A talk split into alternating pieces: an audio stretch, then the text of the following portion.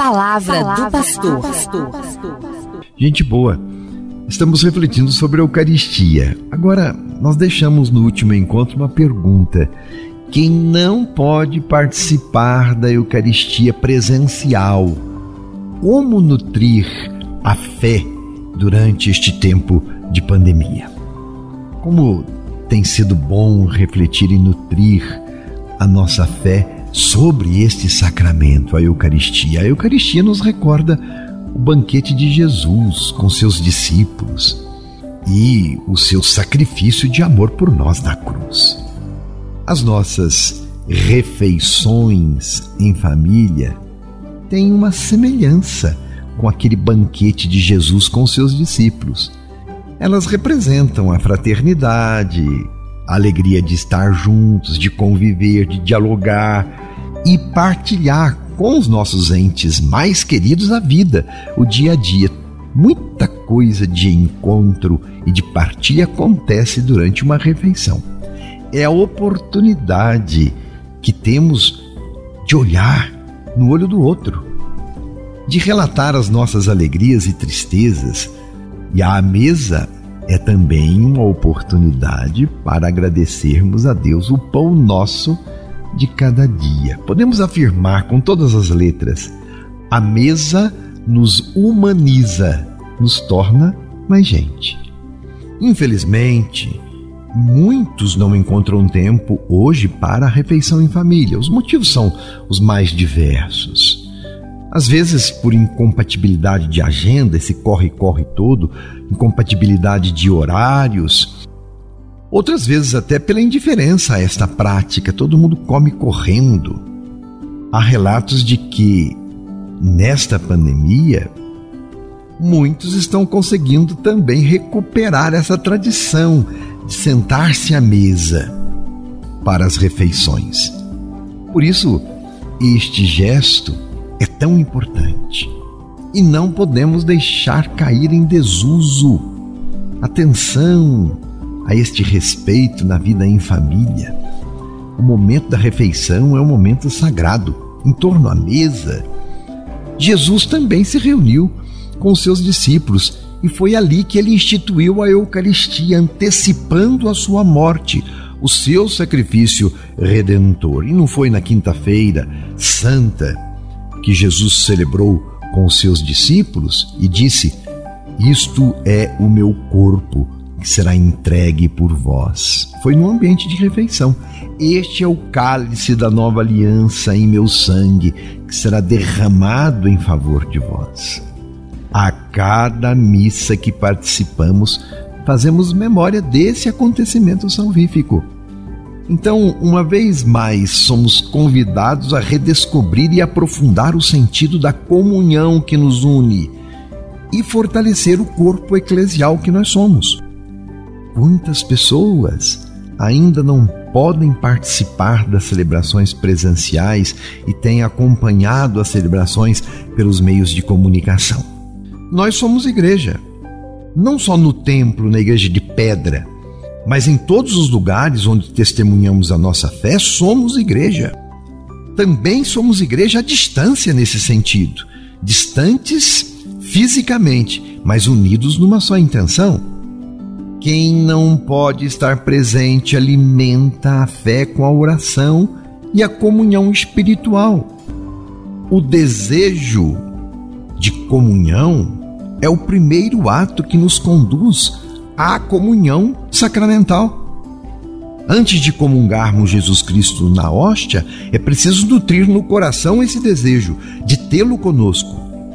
O Papa Francisco tem incentivado esta prática da comunhão espiritual nestes tempos de pandemia e tem rezado frequentemente nas missas que preside uma oração de comunhão espiritual. E essa prática é justamente para aqueles que não podem receber o sacramento, porque não podem vir até a igreja. Quem não pode comungar, reze a oração de Santo Afonso.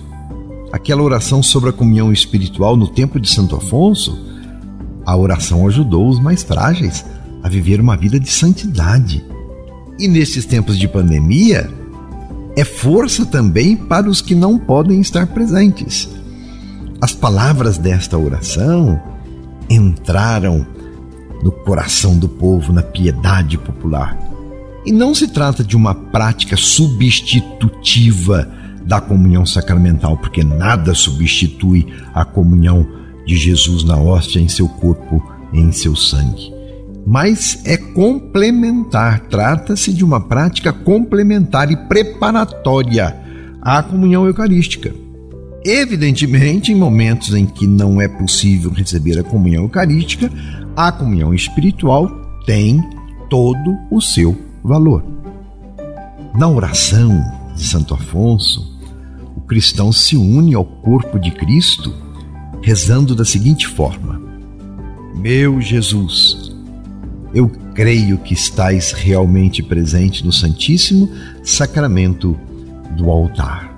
Amo-vos sobre todas as coisas e minha alma suspira por vós.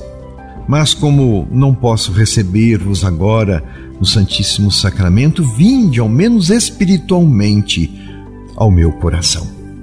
Abraço-me convosco como se já estivesseis comigo. Uno-me convosco inteiramente. Ah, Senhor, não permitais que eu torne a separar-me de vós. É a oração de Santo Afonso para a comunhão espiritual. Tenha consigo esta oração e esteja confiante que ela vai chegar ao coração de Deus e ofereça esse sacrifício em alguma intenção. Continue fazendo da sua vida uma oferenda a Deus, unindo ao sacrifício redentor de Cristo os sofrimentos do tempo presente. A Eucaristia nos permite vivenciá-la no aqui e agora da nossa existência. Jesus é o nosso banquete, onde nos encontramos na escuta da palavra e na partilha do pão. A cada missa antecipamos o banquete eterno, quando então estaremos todos juntos em torno à mesa celeste com Jesus Cristo. E não se esqueça, a pandemia não é o único empecilho para participar do banquete eucarístico, infelizmente. Quantas pessoas estão impossibilitadas por situações de guerra, de exclusão, de migração, perderam o rumo da comunidade, enfim, essas pessoas também estão no coração de Deus e podem se santificar.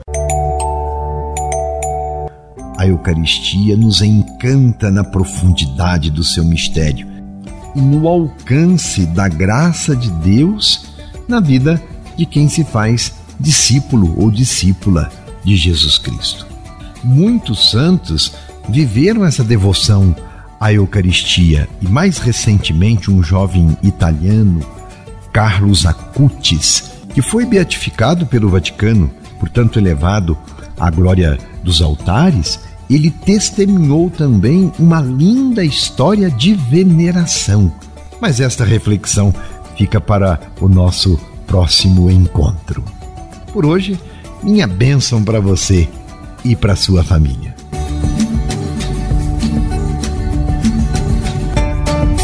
Você ouviu Palavra do Pastor.